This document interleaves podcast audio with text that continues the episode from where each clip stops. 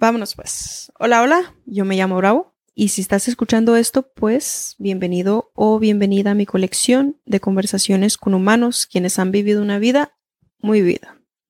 Una vida rica en conexión, experiencias, exploración, ideas, lecciones, perspectivas, preguntas y todo aquello que nos hace humano. Mi intención es aprender de la persona con cual comparto una conversación. Hay dos cosas que quisiera recordarle al oyente de este audio. La primera, Debido a la naturaleza de este formato, o sea, audio, es ideal para escucharlo mientras das una caminada alrededor del parque, debajo del sol o de la luna, o tal vez mientras haces los aseos de la casa. Lo último que deseo es que te quedes trabado en la pantalla del celular en nombre de consumir el contenido. Lo segundo, estoy llevando a cabo una serie que te llega directamente a tu inbox cada primero de mes. Algo simple, algo rápido, donde comparto cuatro nuevas estrategias que estoy implementando ese mes, herramientas que encontré útiles, tácticas que fallaron, métodos que se han quedado como pegamento gorila o experimentos que me hicieron ser fuerte, experimentos que me hicieron sentir débil, todo relacionado con el cuerpo físico. Suscríbete a la serie en bravostrong.substack.com para estar en contacto vía la maravilla del Internet y en algún futuro compartir el mismo aire. De nuevo, bravostrong.substack.com. Y pues sí, ese es el intro. Eh, espero y la conversación te estimule lo intelectual como me lo hizo a mí. Bravo out.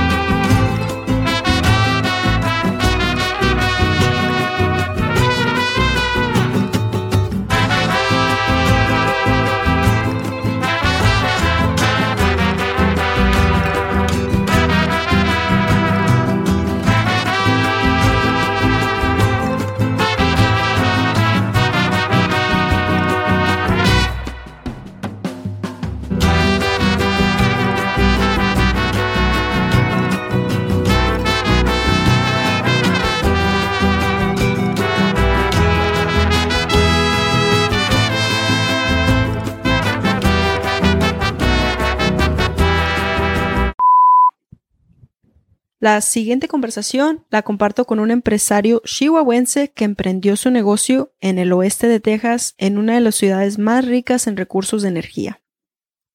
Ya casi al cumplir 20 años con su negocio, Rigo Manríquez me comparte las decisiones, las experiencias, cómo él siempre sigue aprendiendo, la confianza que le dio su mamá en la vida, el riesgo y no rajar leña, se nace o se hace, el aprender a manejar a los empleados en el negocio y su filosofía sobre cómo cada emprendedor deberá ser guiado por dos cosas en la vida.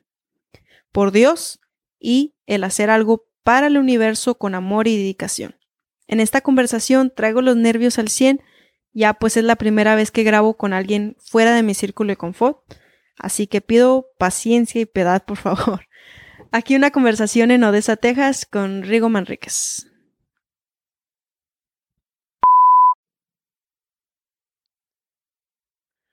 Ok, muy buenas tardes. Me llamo Bravo y aquí estoy con el señor Rigo y con Marco, que me vienen acompañando en una conversación esta tarde. Muchas gracias por recibirme en su casa. ¿Cómo están ahora? Muy bien, muy bien, gracias. Gracias por estar aquí. Todo muy bien. Un poco con calor, pero. Sí. Está haciendo mucho calor aquí. para los que están escuchando, estamos ahorita aquí en el oeste de Texas, Odessa, Texas, donde se pone el calor seco y arriba de los 100 grados, ¿cómo se dice? Fahrenheit. Fahrenheit. Fahrenheit, sí. bueno, pues muchas gracias por tenerme aquí en su casa, por conectar conmigo. Esto es ah, realmente un honor de aprender de ustedes, especialmente de las personas que tienen experiencias. primeramente, vamos a empezar con cuál, en qué momento decidieron abrir un, un negocio. ¿Cuál fue la primera idea? Tal vez no fue el restaurante, pero ¿cuál fue la primera idea que usted tuvo de un negocio, Rigo? Eh, la primera idea fue de, de, de haber hecho mucho tiempo este trabajo de restaurante, ¿sí? Ah, tratar de haber salido de este negocio, tratar de, de ver otros tipos de trabajo, otras fronteras, ¿verdad? Otras, otras opciones, ¿verdad? Entonces fue cuando yo decidí estudiar, prepararme, ¿verdad? Para lo que es administración, ¿sí? Ah, yo la verdad es que lo venía haciendo ya, pero con un antecedente de que ah, de alguien que me dio una oportunidad, hazlo, ¿verdad? Ah, no me dio escuela, no tuve escuela de parte de, de- de administración, pero sí sabía cómo mover las piezas del restaurante, se me, se me hacían, digo, mover las piezas de un ajedrez, se me hacía sencillo. O sea, como que lo traía ya en, este nato, pero realmente yo todavía no me descubría que podía ir más allá de hacerlo yo mismo como, como piezas de ajedrez, que tenía que estudiar, que prepararme para llegar a hacerlo más, ¿cómo se puede decir? Más ah, rentable. Entonces es cuando yo decido irme a estudiar. Dejé en México mi carrera secundaria. Para todos los que vivimos, eh, vivimos allá sabemos lo que es secundaria, que es hasta el que 12. Y me, eh, después este, eh, me vine para Estados Unidos aquí. Eh, venía simplemente de viaje, ¿verdad? Pero me salió trabajo y empecé a trabajar. Empecé a trabajar de limpiando mesas, limpiando ah, trastes, ¿verdad? Entonces, este, realmente eso fue lo que me detuvo aquí. Mi madre y mi padre, mi madre, perdón, mi padre no, mi madre siempre, ella quería que yo viniera para vacaciones, eh, porque ella pensaba que yo iba a seguir estudiando, pero la verdad es que yo quería ya empezar a trabajar. Tú sabes que cuando estás adolescente, lo primero que quieres hacer es ganar dinero, tener tus cosas, ¿verdad? Este, hacer tu mismo trabajo y no que tu papá, tu mamá te esté dirigiendo. Pero bueno, yo le dije a mi madre, me voy, voy a unas vacaciones, ¿verdad? Llegué aquí a Estados Unidos, a, a- a- la sufrí un poquito, ¿verdad? Como todo inmigrante, lo que vinimos de primera vez, lo sufrimos un poco, pero este, gracias a Dios conseguí un, trabajo, un trabajo que, que me ayudó a, a estarme aquí. ¿verdad? Yo lavaba trastes, era el, el que lavaba los trastes más rápido de ese restaurante. Entonces a mi madre en ese entonces le decía que yo, yo era especial, que yo no me podía devolver a México. ¿Por qué? Porque yo tenía un trabajo que nadie más lo podía hacer. Que nadie ni que nadie, mi madre se llenaba con orgullo y les platicaba a todas las familias, a todos los amigos que y él tenía un hijo en Estados Unidos que nomás podía este, utilizar una máquina que nadie en Estados Unidos la podía utilizar, nomás que yo, o sea, era completamente especial. Después se viene mi hermana, ¿verdad? A ver, ¿cuál es ese tipo de, de máquina que nadie la quería utilizar, que no la podían utilizar y por qué, ¿verdad? O sea, a mi mamá se le hacía muy raro que yo nomás la podía utilizar y nadie más. Cuando mi hermana llega aquí, me dice, bueno, pues te enséñame la máquina, porque, porque mi mamá está muy contenta en México presumiendo toda esa máquina. Y pues la máquina era la dishwasher, ¿verdad? Lo decía así porque nadie en ese entonces la quería utilizar. Aún así, bueno, en ese restaurante había una escuela que se llamaba Hibashi, donde enseñaban a todos los chefs de eh, que venían del oriente, de Japón, de todo lo que es todo Japón, China y todo eso a, a, tomar clases de cómo cocinar en el grill, ¿verdad? En ese entonces estamos hablando como en el 86, 87, donde era muy, era muy, muy, esos trabajos eran muy, muy ah, precisos nomás para los orientales y para los americanos. No podían entrar los latinos, los latinos éramos para, como dije, lavar trastes o limpiar en la, la- los restaurantes, ¿vean? O cortar en las cocinas. Pero entonces ellos tenían una clase y yo limpiaba, les limpiaba a ellos todos, a todos los de la clase. Entonces, este, cada clase yo limpiaba y me aprendía la clase y yo mismo la entrenaba y la entrenaba y la entrenaba, ¿verdad? Hasta que un día, ya cuando ellos se iban a graduar, se iban a graduar como para diciembre, el 16, 16 de diciembre, y ya ellos iban a empezar a, cocinar. Cuando ellos, este, eh, eh, la última clase, mi, mi, mi jefe, ¿verdad? Entró, el dueño del restaurante entró y yo estaba practicando la última clase de que todos los había hecho para una clase que era especial para ver si la pasaban para poder ser chef. Entonces, cuando yo lo vi que llegó junto a mí, me dijo, no, no, no, continúa, continúa, no quiero que pares. ¿ok? Continúa haciéndole esa clase, esa comida. Él se sentó en un lado y la comió y dijo, wow, tienes muy buen sazón. Dijo, me gustaría que nos ayudaras a cocinar. Dije, pero ¿cómo? Si yo no sé inglés, no sé. Bueno, dijo, poco a poco lo vas a hacer, ¿verdad? Bueno, pues el día último, el día último de diciembre, me acuerdo que se llenaba mucho el restaurante, ¿verdad? Y en ese, ese día tuvieron un accidente. Y dos de los, de los japoneses tuvieron un accidente y, y este, se incapacitaron, no pudieron ir, ir, a, ir a trabajar. Entonces mi jefe me dijo, te pones un uniforme y vas a empezar a cocinar de verdad.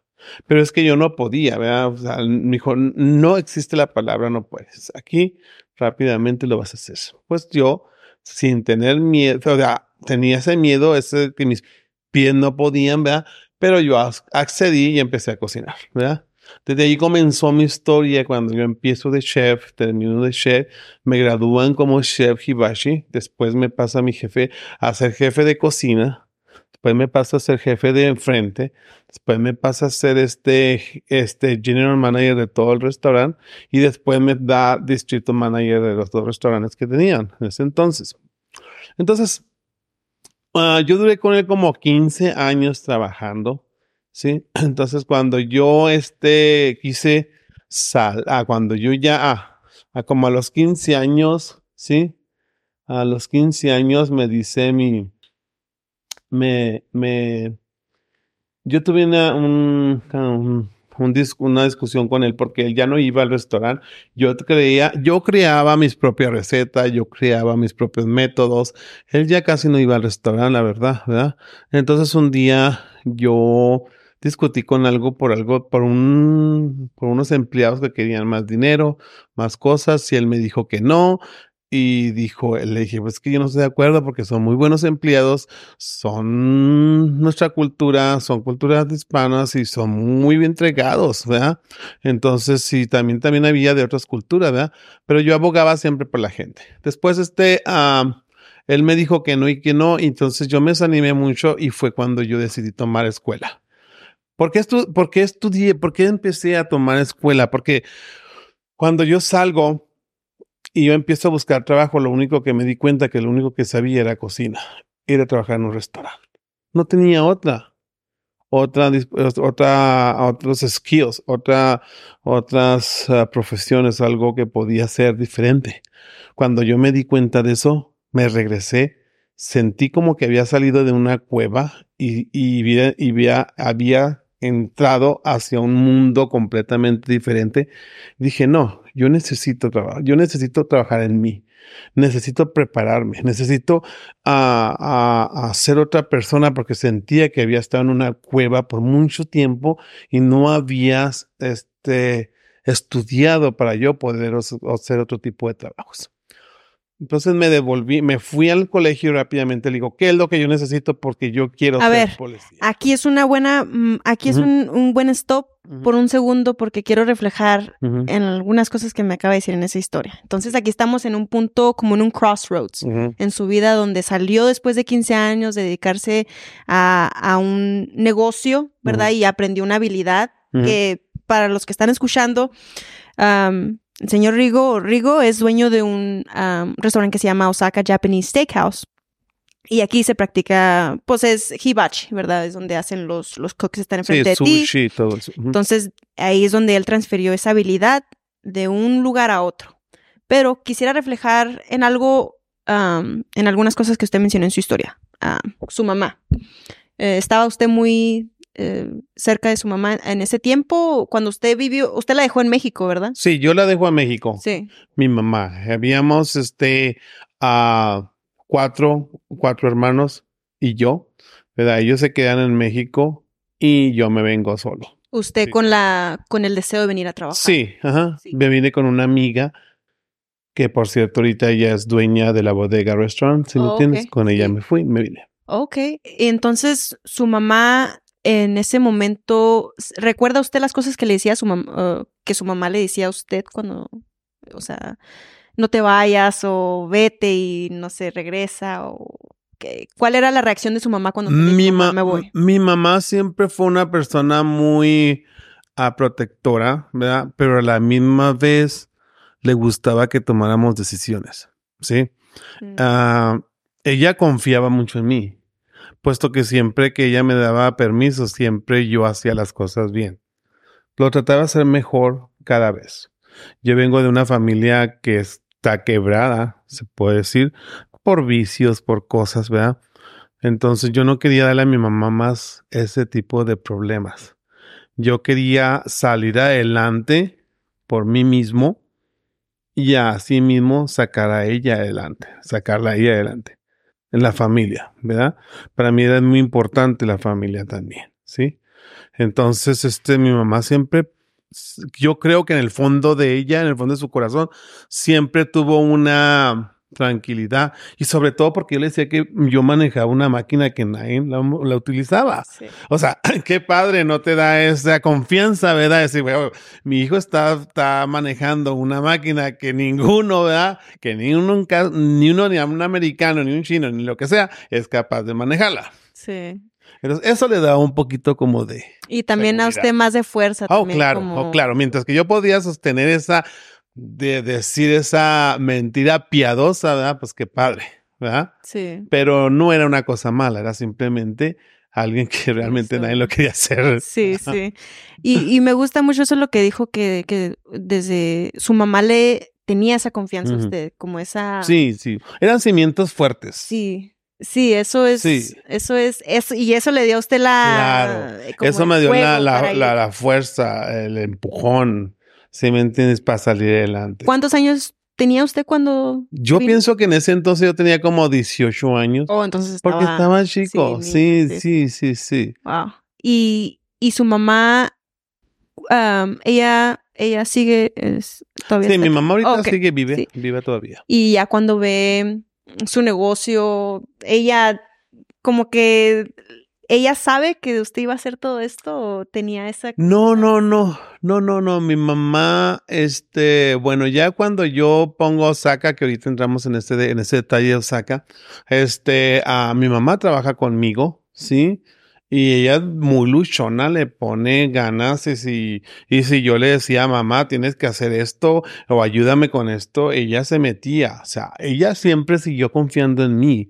Sí, todavía hasta, mm, hasta, ahorita vamos a con Osaka a tener 20 años, ¿verdad? Pero yo creo que cuando Osaka tenía como 10, 12 años, mi mamá siguió de luchona, ¿sí? Todavía, bueno, ahorita como hace como 5 años, mi mamá comenzó con una enfermedad que se llama el Alzheimer, bueno, que es terrible enfermedad, ¿verdad? Y pues eh, una de las cosas que yo le digo a Marcos, que a Marcos y a toda mi familia, digo, me hubiera gustado que mi mamá estuviera ahorita conmigo, ¿verdad? Donde yo pudiera, que ella pudiera disfrutar lo que yo estoy disfrutando ahorita, Sí. ¿verdad? Pero gracias a Dios que mm, ella lo disfrutó en su momento, ¿sí me entiende? Ella siempre fue luchona, fue de las personas de que me empujaba a hacer las cosas y que creí, seguía creyendo. Mi mamá todo el tiempo creyó en mí. Eso sí te puedo decir. Sí, Siempre creyó en mí. sí. Y eso, y eso como estábamos diciendo ahorita, le da uno al fuego. El, Sí, la- sí, sí. Te da la ventona así Sí. para decir, hey, hay cosas, hay más cosas, órale, apúrale, ¿verdad? Tienes que aprender. Mm, Soy de las personas que no terminan de aprender. Yo aprendo muchas cosas hasta de mis empleados.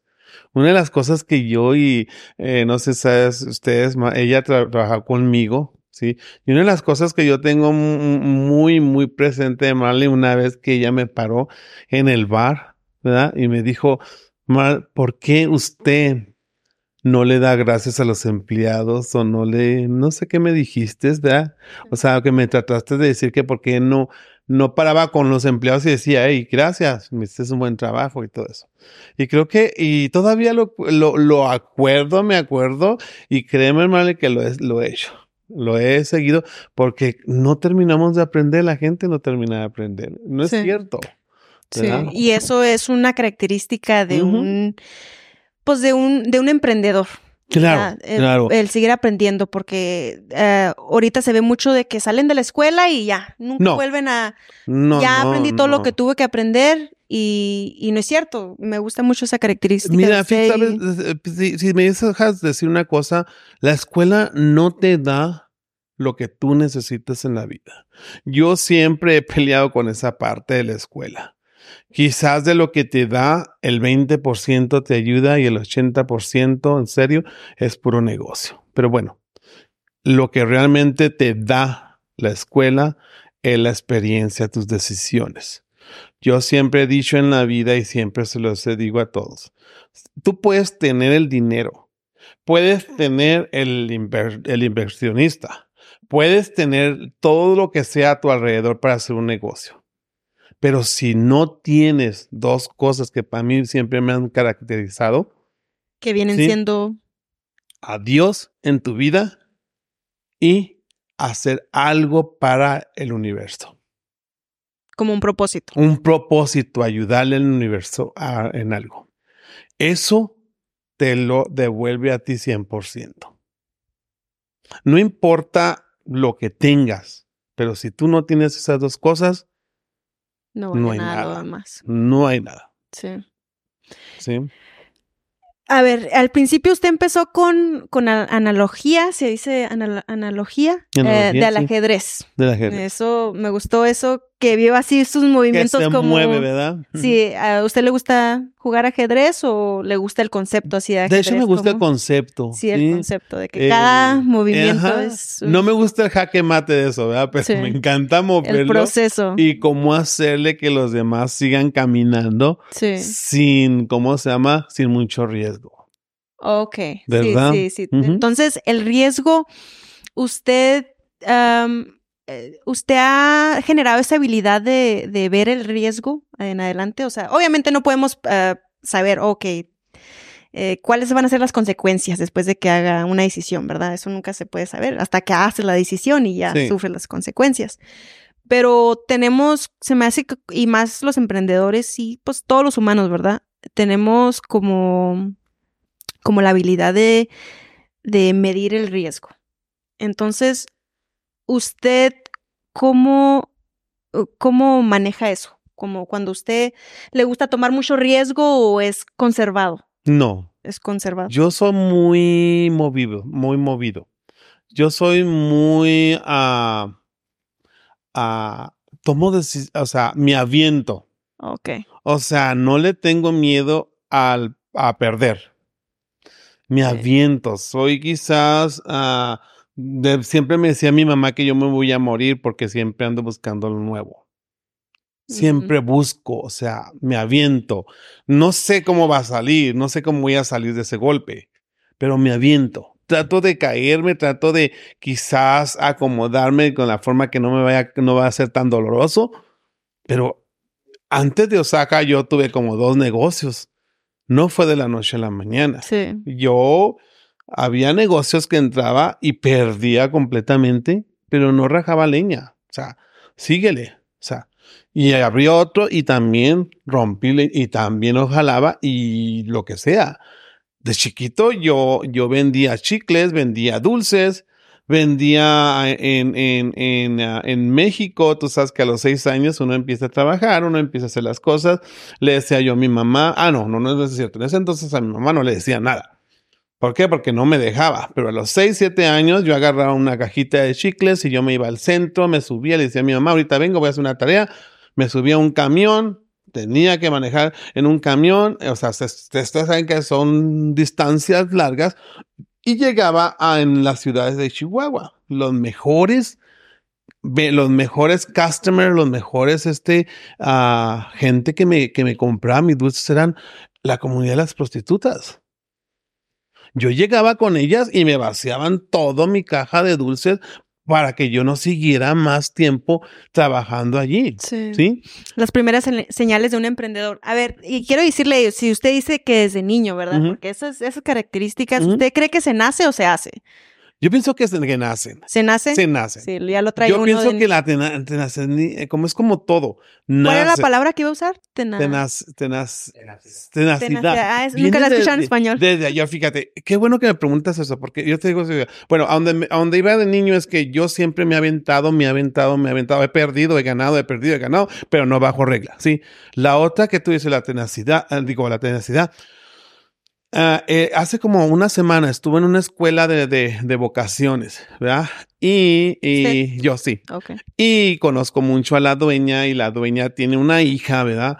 Y la hija, este, la quiere ser que ella sea una emprendedora, una emprendedora, una emprendedora y le da trabajos y le da trabajos y le da esto y la muchachita ni se mueve.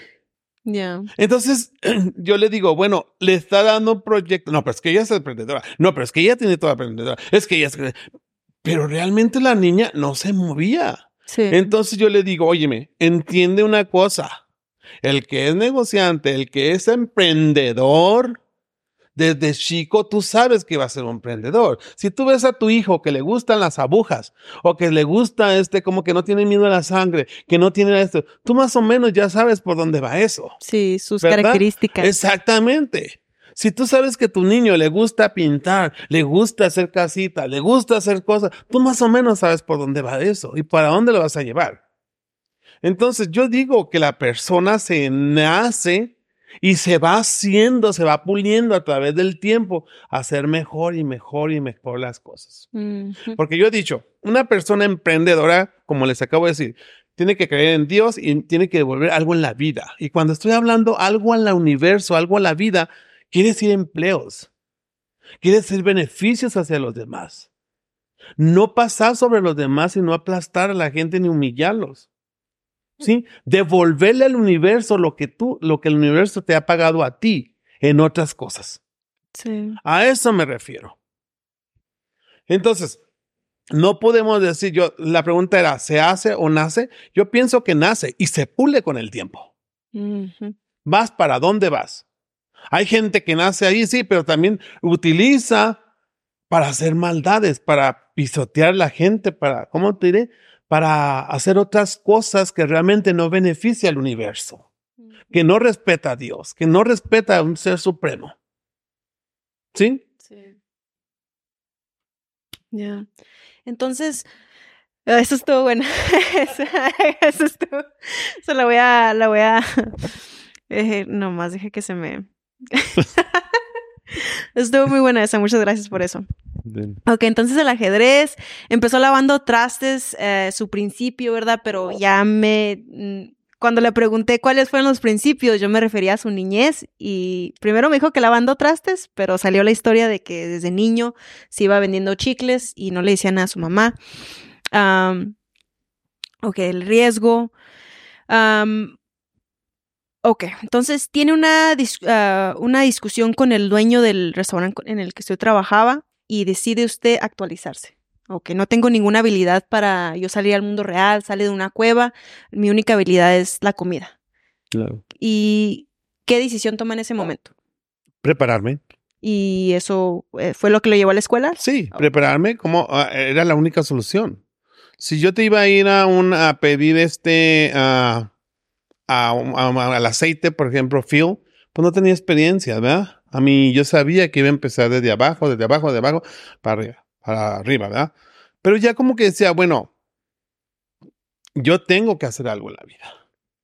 O sea, tengo que prepararme, porque desgraciadamente aquí y en toda nuestra sociedad tienes que tener una capacitación, ¿verdad? De poder, aunque sea este, este, saber, saber, por ejemplo, en ese entonces yo quería ser policía. A mí me Sí. encanta lo que es ser policía. A mí eh, criminal justice me, me fascinaba. Entonces yo dije, yo dije, voy a ir por a criminal justice. ¿verdad? O sea, eso es lo que a mí siempre me, me ha, siempre he trabajado para la sociedad. Me encanta mucho, por ejemplo, este, ah, Estudié en el seminario, ¿verdad? Pero en el seminario no se me dio. Bueno, pues entonces quería hacer algo de policía. Me gusta mucho Criminal Justice, me fascina. ¿verdad? Pero yo quería ser detective. En ese entonces, cuando yo fui al, colegio y que me dijeron, bueno, pues que quieres estudiar, ¿verdad? Y esto, y esto. No, yo quería criminal justice. Pero, ¿qué, qué tipo de criminal justice? A mí, ¿qué quieres hacer? ¿Policía? Le dije, no, yo me gusta ser detective. Yo quiero ser detective. Me encanta el trabajo de los detectives. Entonces ah, me dijeron, desgraciadamente no se va a poder por tu edad. Bueno, pues ya me, me cortaron mis alas de ese momento de que no podía hacer criminal justice. Entonces mi otra solución era ah, computer science. Mi prima había terminado una carrera en México que se me hacía muy padre, que era computer science en business administration combined. Se hace combi- combinado. Sí. Y yo dije, ah, qué padre, yo quiero este. Pero aquí no lo había. Yo me meto a, pero primero eh, me encontré con el, el problema que tenía que hacer el G- GED. So fui, hice el GED, lo, lo batallé un chorro, yo trabajaba en la tarde, me acuerdo que le dije a mi jefe, no puedo trabajar más en la mañana, mejor puras tardes, terminaba, y en la noche me iba a estudiar hasta las 3 de la mañana, al día siguiente me iba al colegio, me la eché como en un año. ¿sí?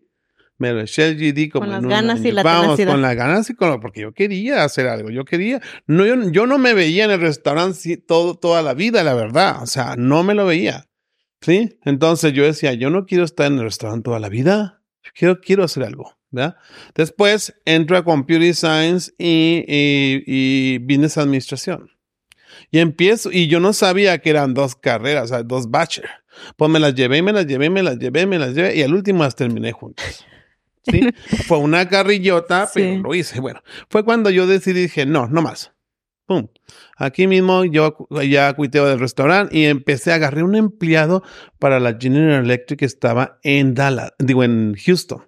Agarré ese trabajo. Ese trabajo me ofrecían de que yo podía trabajar de mi escuela, de, perdón, de mi casa, y ir cada a mes a Houston a una junta. ¿En qué año fue eso? Eso fue, uff,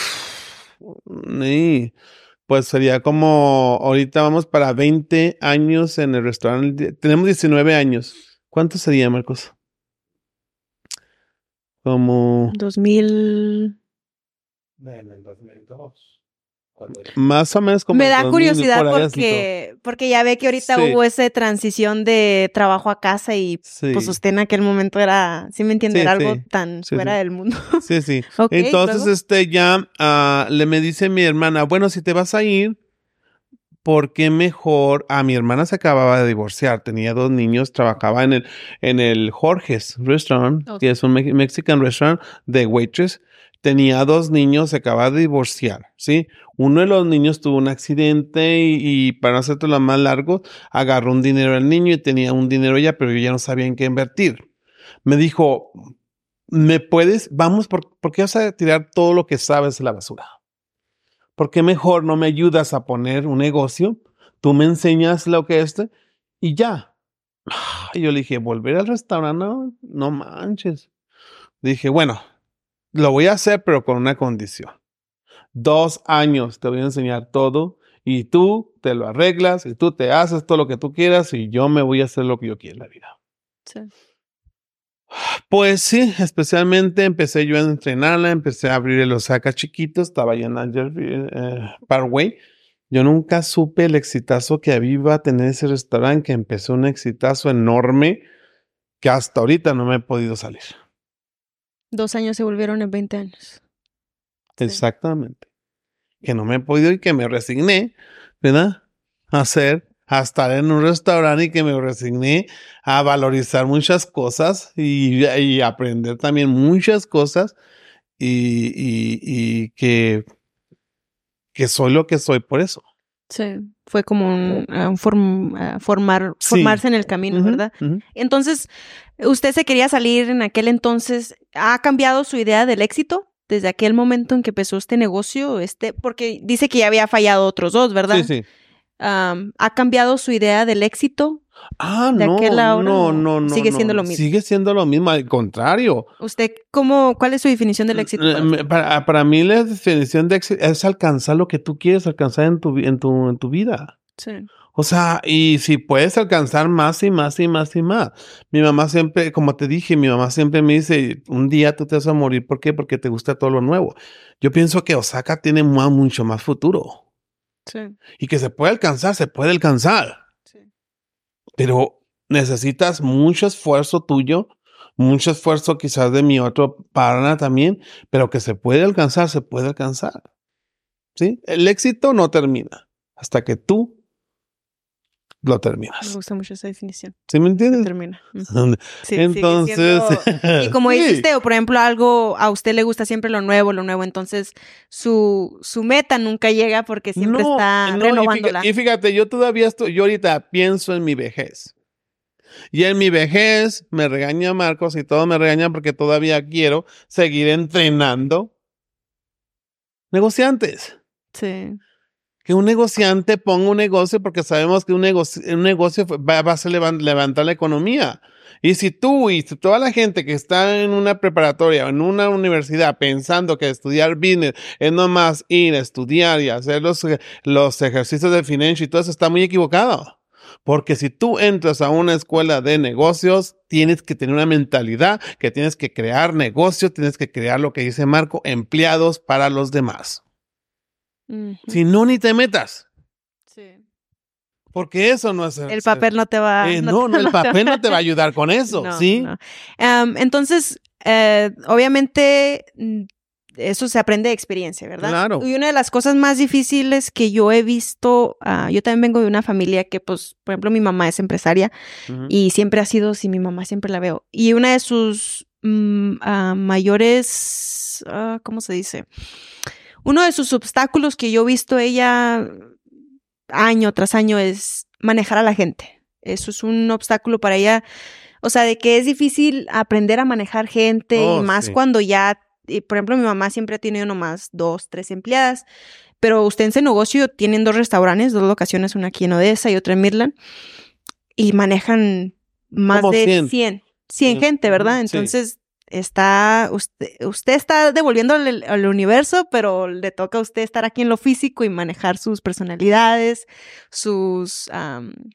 Ser psicólogo, padre y amigo de todos al mismo Sí, tiempo. sí. Entonces, ha aprendido usted que es una de las, vamos a ver, necesito hacer una pregunta más concisa. Un aprendizaje muy grande que usted ha, ah, una lección que se le ha quedado muy grabada en su, a través de estos 20 años. ¿Qué ha aprendido usted de la gente, de manejar a gente? No sé, estoy tratando de hacer una pregunta concisa, Sí, pero sí, ¿De qué he aprendido yo de la gente? Sí, de manejar gente. Para- manejar, sí, o sea, de... Y tómese su tiempo si quiere, pero te- yo también estoy tratando de ver una pregunta así, hacerla yo más pienso que lo concisa. importante es conocer la gente.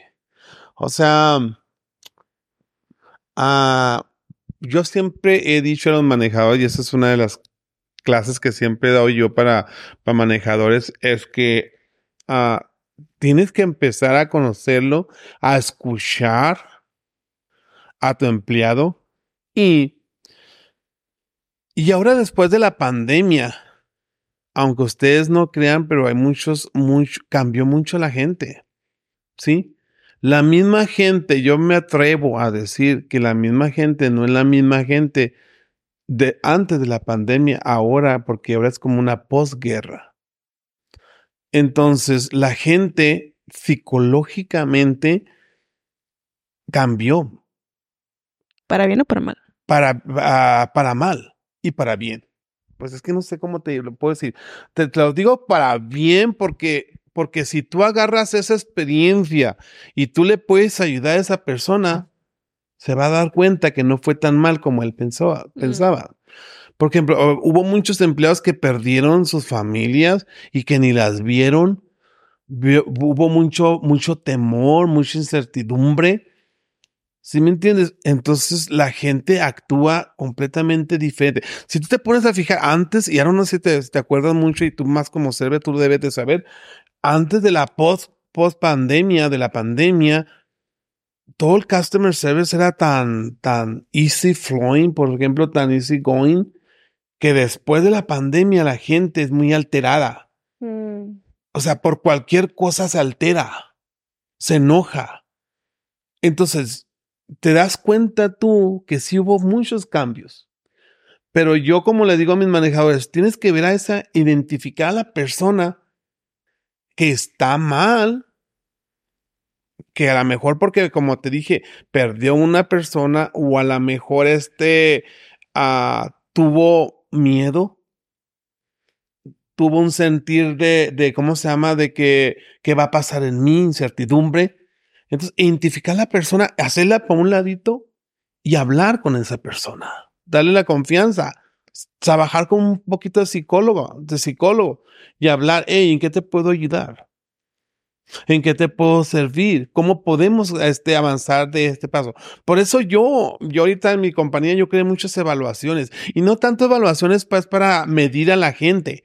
Siempre sencillamente es para que el manejador esté más cerca y conocer el sentido de la persona. Sí, porque si no, eso, esa persona sí, puede ir. Sí, porque a lo mejor y... esa persona a lo mejor te está afectando como te puede estar ayudando. Sí.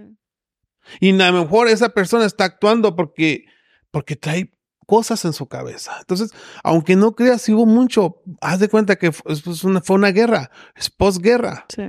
Y la gente quedó mucho afectada. Y eso ahora tenemos que, antes no era así. Antes se aprendía de que había gente buena y gente mala.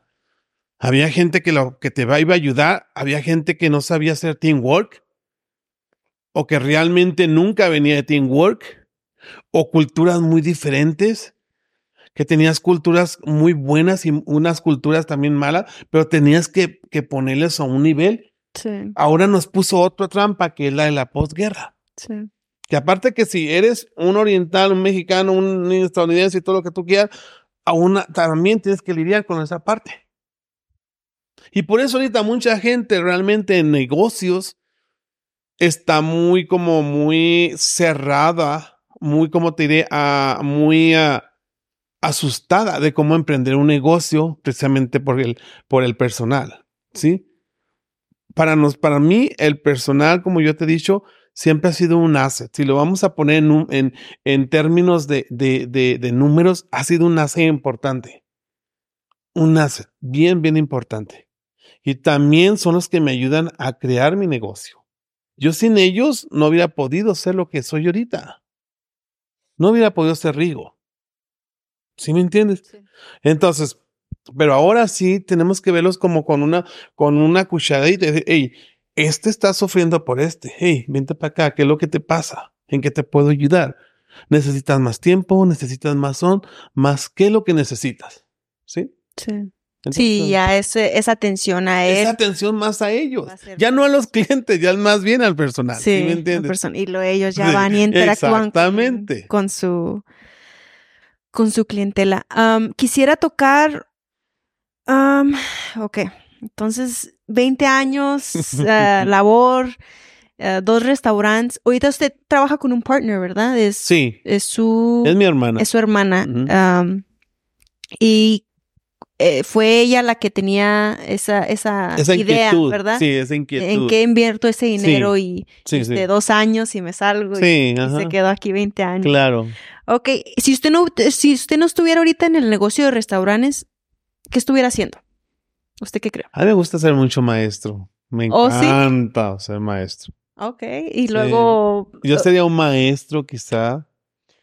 Eh, ahorita me está diciendo usted que a, a, para enseñar a manejadores, ¿da clases usted o, o no, a sus no, manejadores? Yo a, mi, a, mis, a, mis, a mi personal Okay. me encanta enseñarlos. Sí. sí, a mí son una de las cosas que me encanta, me encanta enseñar. Y no cualquiera tiene ese don, ¿eh? Mm, Porque yo lo he visto a través de todo este tiempo y no tiene cualquiera ese don. Mis respetos a los maestros. Sí, eso, sí, mi respeto ¿Verdad? también. no, sí, porque yo he hablado con, mm, con una maestra y, y siempre le digo muchas gracias porque es más bien con los niños, ¿verdad? Porque es Hoy algo... sí, es algo difícil, Sí. algo que vienen no de puedes una casa que no saben controlar. ni. Exactamente. Deme, deme un segundo porque veo acá que mi batería. Un minuto, espérame Ok. tantito. Le voy a poner pausa. Acá lo voy a pegar. Ok, estamos de vuelta porque estoy aprendiendo de las baterías. Última pregunta, último tema. Me gustó mucho lo que dijo con, con dos propósitos adelante, o con dos Dios y, y lo que le vas a dar al universo. Universo. ¿De dónde vino eso? ¿Eso ya lo traía, lo leyó en un libro, se lo dijo a alguien, usted mismo a través de sus experiencias? Quizá fue más bien a través de mis experiencias. Cuando ah, yo era muy chico, ¿verdad? Siempre ayudé a Dios. La verdad es que yo nunca pensé que Él me iba a regenerar muchas cosas en la vida, porque yo no lo hice con ese pensamiento. Yo era un- una, una, una persona que me encantaba evangelizar a los cholos. Ah. Sí, sí. yo conocí a Dios a través de los cholos en ese entonces. Ok. ¿Por qué lo conocí? Bueno, porque uno de mis amigos, ¿verdad? Su mamá siempre era muy apegada a la iglesia. Muy, muy apegada. Siempre nos invitaba y todo. Yo decía, ay, no. ¿Quién sabe cómo esa persona se pone a tanto? O sea, muy fanática de Dios, ¿verdad? Una vez ah, estábamos afuera en la calle y de repente se oyó un, un track, ¡paz! en la calle. Entonces, cuando volteamos, una troca de la Coca-Cola, en ese entonces mató al hermanito del muchacho y de la señora. Tenía como 6, 7 años. Lo mató, así lo dejó tirado. Cuando mi amigo se acercó a ver al niño, ¿verdad? Se quedó así, palmado. Todo el mundo nos, nos acercamos, hicimos una rueda y en eso llegó la mamá. A- al ver la mamá lo que hizo, yo creo que mi vida cambió de cierta, de cierta cosa, porque la mamá en lugar de ponerse loca como llorando y como yo me imaginaba que se iba a po- poner, dijo, no lloren, mejor ayúdenme a entregar a mi hijo a Dios. Y empezó, nos agarró a todos de la mano y ella empezó a hacer una oración hacia Dios diciéndole gracias por haberme prestado a mi hijo por tantos años. Sí. Dijo, gracias por habérmelo prestado para ense- a enseñarlo a hablar, a comer, a caminar. Y yo creo que en ese momento me, m- supe lo que era el, el amor de Dios. ¿Cómo podía Dios ser tan grande? ¿Cómo podía amar tú a una persona para que ese dolor se lo pasaras a él? Entonces fue cuando dije, Dios existe. Entonces, una, después yo me fui, ¿verdad? Me fui pensando todo eso. Y una de las cosas de que decía mi amigo era que, que, que a su familia le había cambiado mucho eso. Porque ellos ten- tenían una familia como muy quebrantada. Y a través de ese niño que tuvo que morir para que la familia se juntara, que fue una bendición para ellos. Y una vez que yo entré a su casa, vi en un cuadro grande que tenían a Jesucristo abrazando al niño y el niño sonriendo, sonriendo. Entonces como que eso dije, no, o sea, Dios realmente existe. Cuando me fui para mi, para mi, para mi, para donde yo vivía, este, mis amigos y yo queríamos hacer una, siempre una fiesta y como yo era el que me, me habían regalado un, en ese entonces eran los tocadiscos o cómo se llaman, sí, sí, los tu- ¿Los stereos? Sí, estéreo, sí. Entonces yo tenía el estéreo más bueno y más fregón de todos. Entonces en eso venía como unos niños ahí cantando una, eh, una para Christmas, una posada. Y los, todos mis amigos eran esos marihuanitos y borrachos y eran, porque yo pertenecía a unos cholos, a ese grupo de cholos. Entonces, pero yo para hacerlos enojar a ellos, les dije, yo lo pongo, hacemos la casa en mi, en- digo, hacemos la fiesta en mi casa, pero si todos ustedes me siguen y hacemos lo mismo que esos niños. Pero yo lo hacía jugando. Yo dije, esto no lo van a hacer. Pues, ¿qué crees que me dijeron que sí? Y yo, como me retaron, rápidamente empecé a buscar quién me va a hacer el rosario, quién me va a ayudar con esto y con esto y con todo lo que se necesita para una posada, ¿verdad? Y fui con una señora que vivía aquí en me dijeron que fuera con una señora que vivía por la iglesia, cerca de la iglesia que estaba por allá, pero era el- el hijo era un malandro de primeras. O sea, a mí me daba miedo llegar ahí porque era un malandro, pero bueno. Pero como pude, llegué a esa casa y le dije a la señora, señora, voy a hacer un rosario en la noche, ¿me puede ayudar? Dijo, sí, claro que sí. No, no, me dijo, no, no puedo.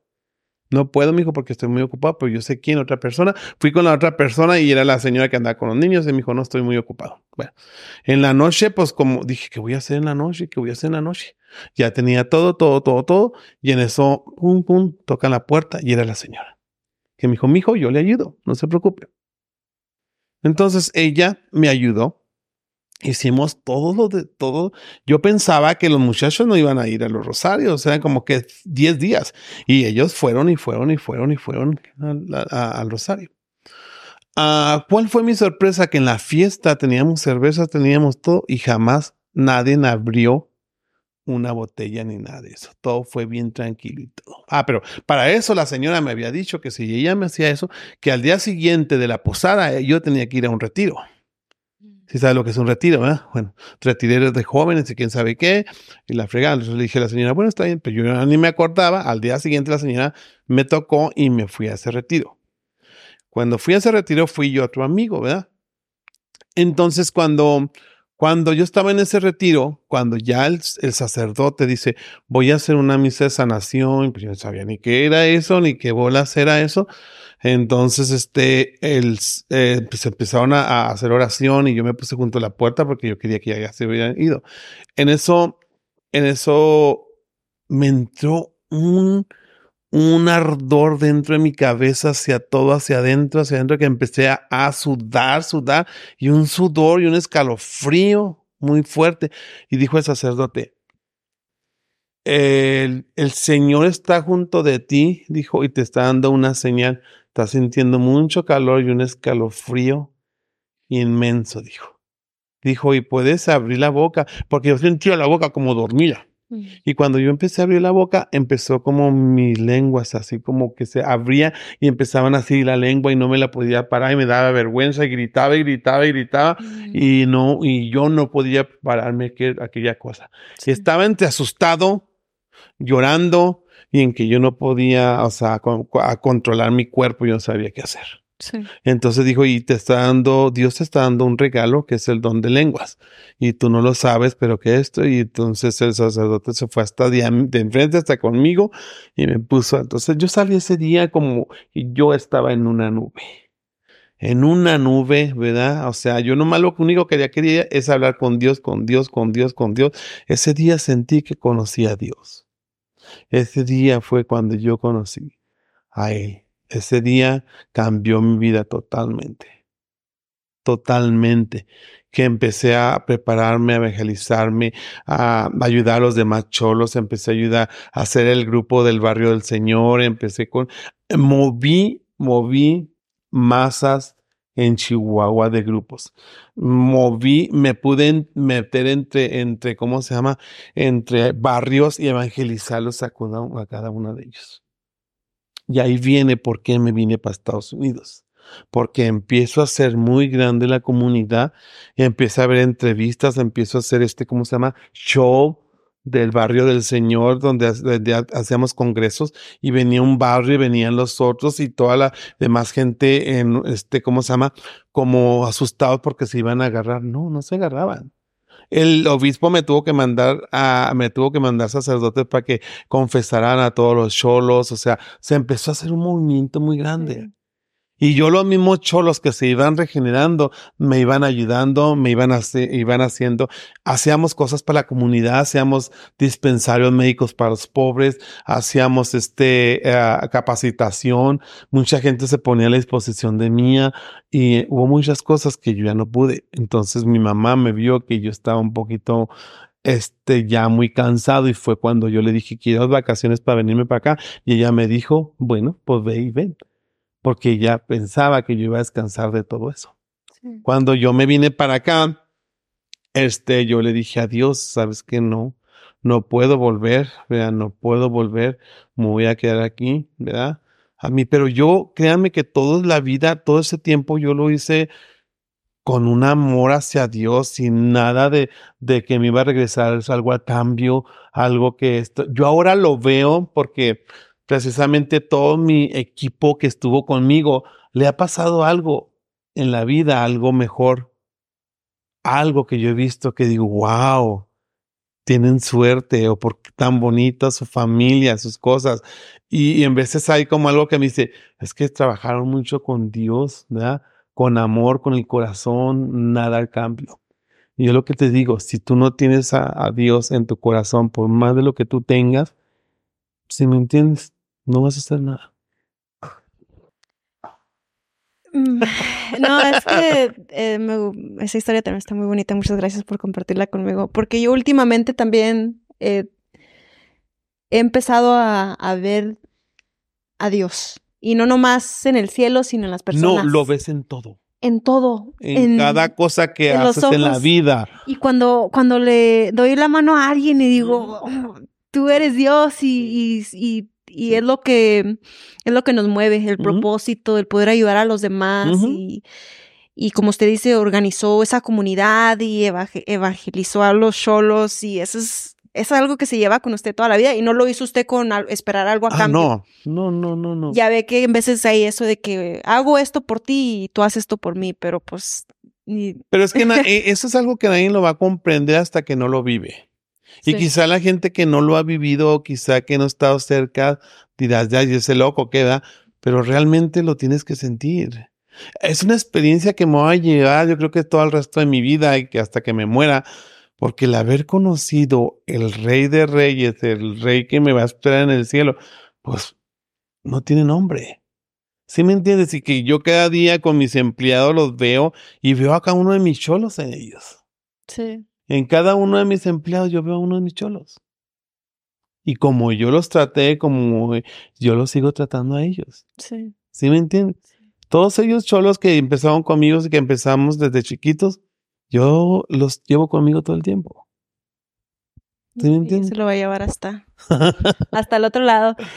Bueno, pues Rigo, muchas gracias por esta conversación y Ay, de nada, fue un placer. Conmigo. No, muchas fue gracias. Este, y, y da cuenta que esta conversación que yo compartí con usted y que voy a compartir con cada persona de aquí en adelante es como usted dice, es como hablar con Dios, uh -huh. porque Dios existe en cada uno de nosotros, existen los animales, existen los árboles, en el aire, todo esto es y algo... tenemos que, re recuerda que tenemos que regresar algo al universo. Sí.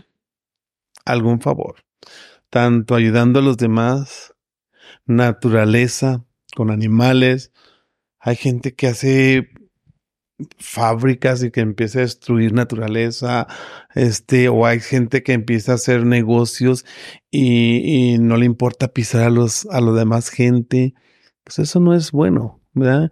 Siempre hay que hacer negocio, pero con una ética, algo devolviéndole a la vida lo que te ha dado. Te da más trabajo, más compañías, más buenas, más buenos trabajos para los demás. Sí. ¿Verdad? Y con amor y, y, con amor, y, con amor y, y, dedicación, todo el tiempo. Sí, y tenacidad. Uh -huh. Bueno, muchas gracias, muchas gracias, Rigo. Que pase bonita tarde. Muchas gracias.